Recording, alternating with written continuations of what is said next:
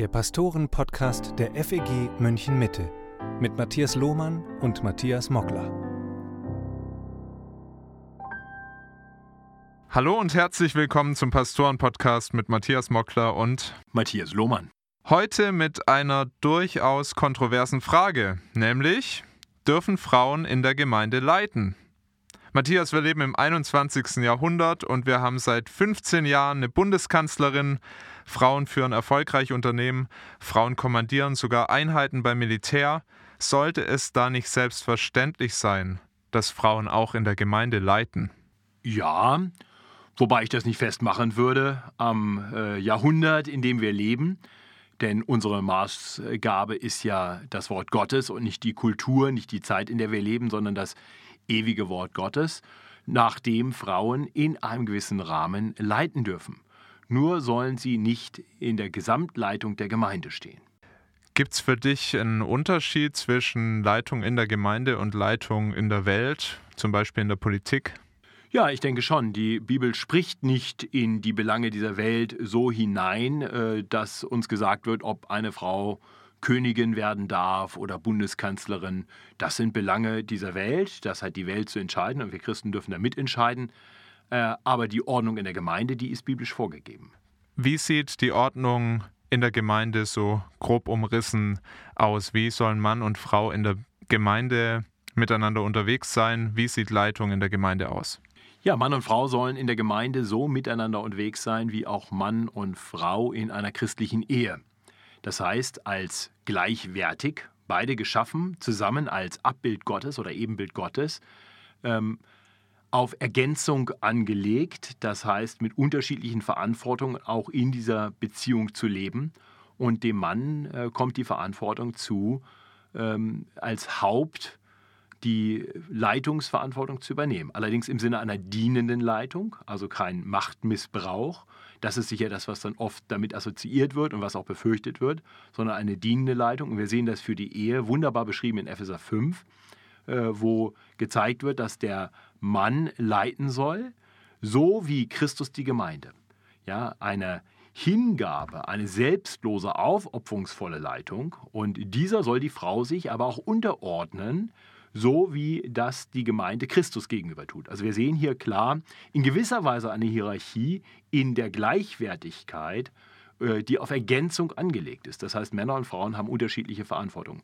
Und so wie wir das in der christlichen Ehe sehen, wird das dann übertragen auch auf die Familie Gottes. Auch dort sollen äh, biblisch dazu qualifizierte Männer leiten, und zwar in einer dienenden Leiterschaft, in einer Leiterschaft, in der sie hingebungsvoll sich zum Wohle der Gemeinde einsetzen, zu der Männer und Frauen gehören. Gibt es da Bibelstellen, aus denen du das ableitest, oder ist das nicht einfach nur ein konservatives Bild, was so tradiert wurde über die Jahrhunderte? Nee, tatsächlich gibt es ja zwei Bibelstellen, die ganz konkret dazu sprechen, wer in der Gemeinde leiten soll. Also das eine Amt, was mit drei Namen belegt wird, Ältester, äh, Bischof und Pastor, das ist austauschbar, wird das verwandt in Apostelgeschichte 20 und auch im 1. Petrus ähm, 5. Und dieses eine Amt wird beschrieben, die Qualifikationen dafür werden beschrieben in zwei Bibelstellen, im 1. Timotheus 3 und in Titus 1. In beiden äh, Fällen ist ganz klar die Rede, dass das ein Mann sein soll. Äh, wenn verheiratet man einer Frau, also nicht, äh, ich verstehe daraus auch nicht geschieden, sicherlich keine Vielehe, jemand, der seinem Haus gut vorsteht, also auch da die direkte Beziehung wieder zur Familie. Das sind die beiden Bibelstellen, die konkret dazu sprechen. Und dann gibt es drei weitere neutestamentliche Stellen, die zum Miteinander von Mann und Frau in der Gemeinde sprechen. Genau drei, mehr haben wir nicht. Und äh, das ist 1. Korinther 11, 1. Korinther 14 und direkt unmittelbar vor der Beschreibung der Qualifikation für Ältesten im 1. Timotheus 2 eine Bibelstelle, die da auch sehr klar zu spricht. Und alle drei argumentieren auch nicht kulturell bedingt, sondern gründen das äh, tiefer in Schöpfungsordnung und auch im Sündenfall äh, und auch trinitarisch. 1. Korinther 11 bringt die Beziehung von Männern und Frauen in eine Beziehung zum Verhältnis von Christus zu Gott im Vater. Ja, da würde ich gerne nochmal drauf eingehen, auf das Thema Kultur. Du hast es jetzt gerade sehr schön positiv präsentiert. Der Mann als Haupt zwar, aber als dienender Leiter. Und da werden jetzt trotzdem manche einwenden, dass das doch eine ganz schön chauvinistische Lesart der Bibel ist. Sind wir nicht heute wirklich weiter? Es gibt viele Theologen, die sagen, in der damaligen Kultur, da waren Frauen in Leitungspositionen eben undenkbar und das wäre ein viel zu großer Anstoß gewesen, wenn die Gemeinde das gemacht hätte. Manche meinen auch, dass Paulus einfach ein Problem mit Frauen gehabt hat. Das wird teilweise so gelehrt. Was lässt sich so sicher sein, dass diese Ordnung nicht zeitlich begrenzt war, sondern auch heute noch gilt? Ja, eben gerade, dass die Bibel eben nicht aus der Kultur heraus argumentiert. Ja, es gibt Bibelstellen, die sprechen in eine ganz konkrete Situation hinein und die sollten wir nicht zwingend aus dem Kontext herausreißen. Da müssen wir aufpassen, dass wir da dem Kontext äh, auch ähm, die richtige Beachtung schenken. Aber wenn wir sehen, dass klar gesagt wird, hier wie in allen Gemeinden der Heiligen, äh, und so lesen wir zum Beispiel 1. Korinther 14, ähm, Ähnliches sehen wir im ersten Timotheusbrief, nicht direkt in Kapitel 2, aber im, im Fortgang dann, im, im, Nachgang Kapitel 3 kommt genau so eine Aussage auch. Und wenn wir bedenken, dass es begründet wird, eben auch nicht durch kulturelle Dinge, das würde Anstoß erregen und als Christen sollten wir das nicht, sondern es wird begründet in der Schöpfung. Der Mann wurde zuerst geschaffen, die Frau ihm zur Seite gestellt, sie sind auf Ergänzung angelegt. Im Sündenfall die Frau ist zuerst der Versuchung nachgegangen, hat sich versuchen lassen, hat zuerst gesündigt. Der Mann war passiv. Die Sünde des Mannes war, dass er gerade nicht geleitet hat.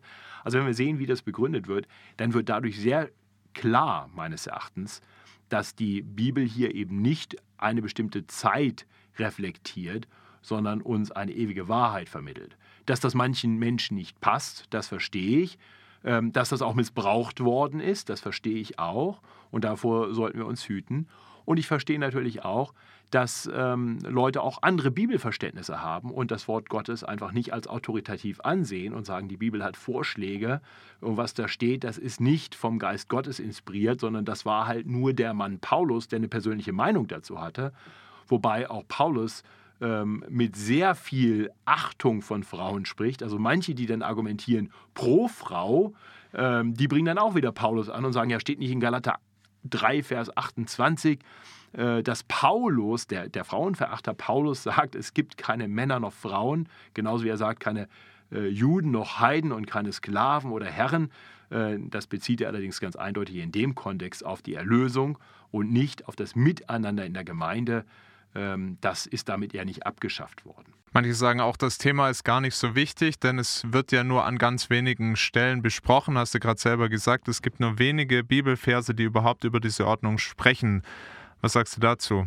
Also erst einmal sind fünf Bibelstellen äh, schon mal bedenkenswert, äh, die das auch noch explizit ansprechen. Die werden ja nicht nur nebenbei erwähnt, sondern das sind ganz konkrete Aussagen, die kommen, um in ganz konkrete uns ganz konkrete Anweisungen zu geben für das Miteinander von Mann und Frau in der Gemeinde. Also von daher ist das jetzt nicht irgendwie eine skurrile Bibelstelle. Tatsächlich ist es so, dass die Bibelstellen, die angeführt werden, um dafür zu argumentieren, dass Frauen äh, leiten und predigen sollen, das sind eigentlich die skurrilen Stellen, weil die kommen fast immer dann aus, aus Römer 16 zum Beispiel, aus den Grüßen am Ende eines Briefs wird dann eine Theologie gebastelt. Oder eben Römer, äh, Galater 3, Vers 28, wo wie gesagt, überhaupt nicht die Rede davon ist, wie wir in der Gemeinde miteinander agieren und dass es da eine Ordnung geben soll. Das bestreitet ja keiner, dass es auch im Nachgang weiter Männer und Frauen gibt. Ja, ähm, das wäre ja Quatsch. Dann müssten wir sagen, wir schaffen die Geschlechter ab und dann wäre Paulus der, der große äh, Gender-Freak. Äh, das sagen die Leute dann aber auch nicht. Also von daher müssen wir wirklich schauen, welche Bibelstellen sprechen zu was, in welchen Kontext hinein und ich glaube, dann ist die biblische Aussage dazu relativ klar. Dass das kulturell gerade nicht passt, gesellschaftlich gerade nicht, nicht wertgeschätzt wird, das kann ich nachvollziehen, aber die Bibel ist klar. Ja, das ist tatsächlich auch meine Beobachtung. Ich habe mich mal intensiver mit diesem Thema beschäftigt, weil ich es genau wissen wollte und auch mal die Argumente kennenlernen wollte derer, die sich sehr stark machen für Pastorinnen und auch Frauen in, in Leitungen der Gemeinde. Und da bin ich erschrocken, wie schwach die Argumente sind, die exegetischen Argumente und wie da tatsächlich auf, auf Nebensätze aufgebaut wird und dann eigentlich viel stärker von der Kultur her argumentiert wird. Anders schafft man das gar nicht, ähm, das für den Gemeindekontext zu argumentieren.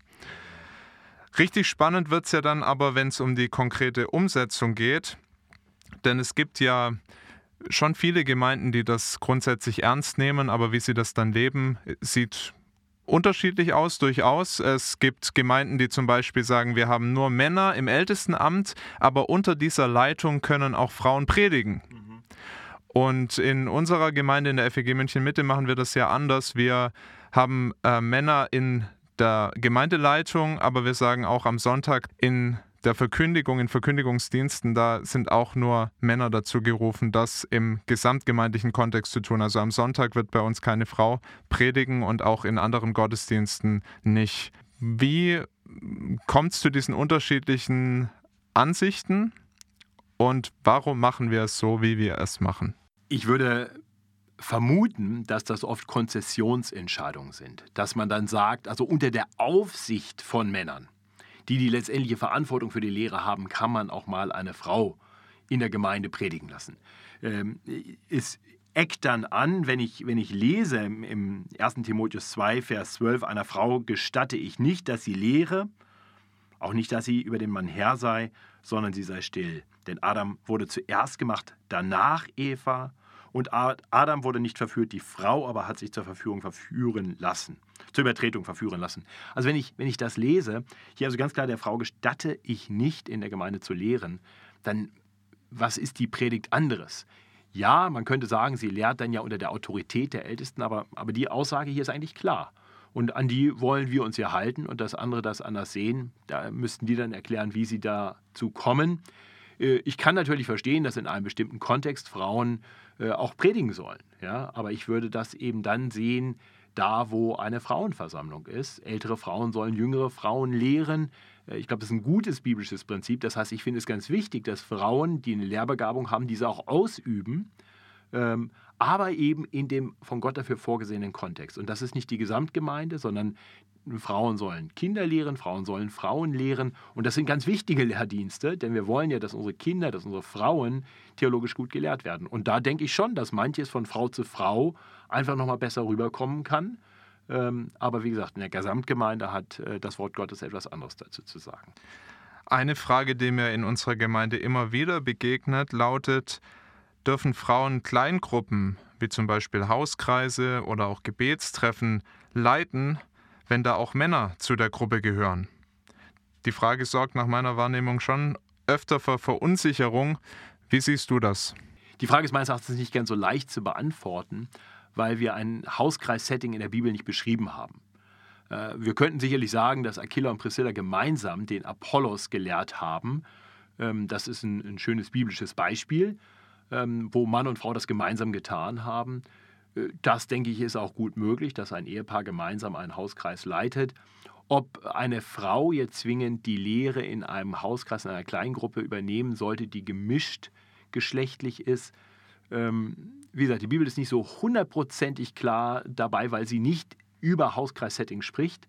Aber ich würde tatsächlich nach 1 Timotheus 2, äh, Vers 12, den ich gerade zitiert habe, ähm, da vorsichtig sein und das eher nicht machen. Ähm, aber äh, das ist eher meine persönliche Sicht auf die Sache und wir haben in der Gemeinde das bewusst nicht festgeordnet, ähm, sondern geben eher eine Empfehlung dazu ab. Und wenn ein Hauskreis sich dazu entscheidet, das anders zu machen, dann können wir das auch gut äh, ertragen und sehen. Äh, wie gesagt, ich persönlich würde es, aber wenn mich jemand fragt, nicht äh, fördern.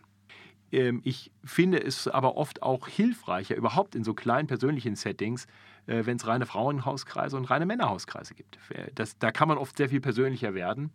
Äh, und da sollen natürlich in den Frauenhauskreisen die Frauen auch lehren. Und vielleicht ist das auch etwas, wo so mancher gemischter Hauskreis sagt, alle paar Wochen äh, trennen wir mal Männer und Frauen, um einfach nochmal persönlicher werden zu können.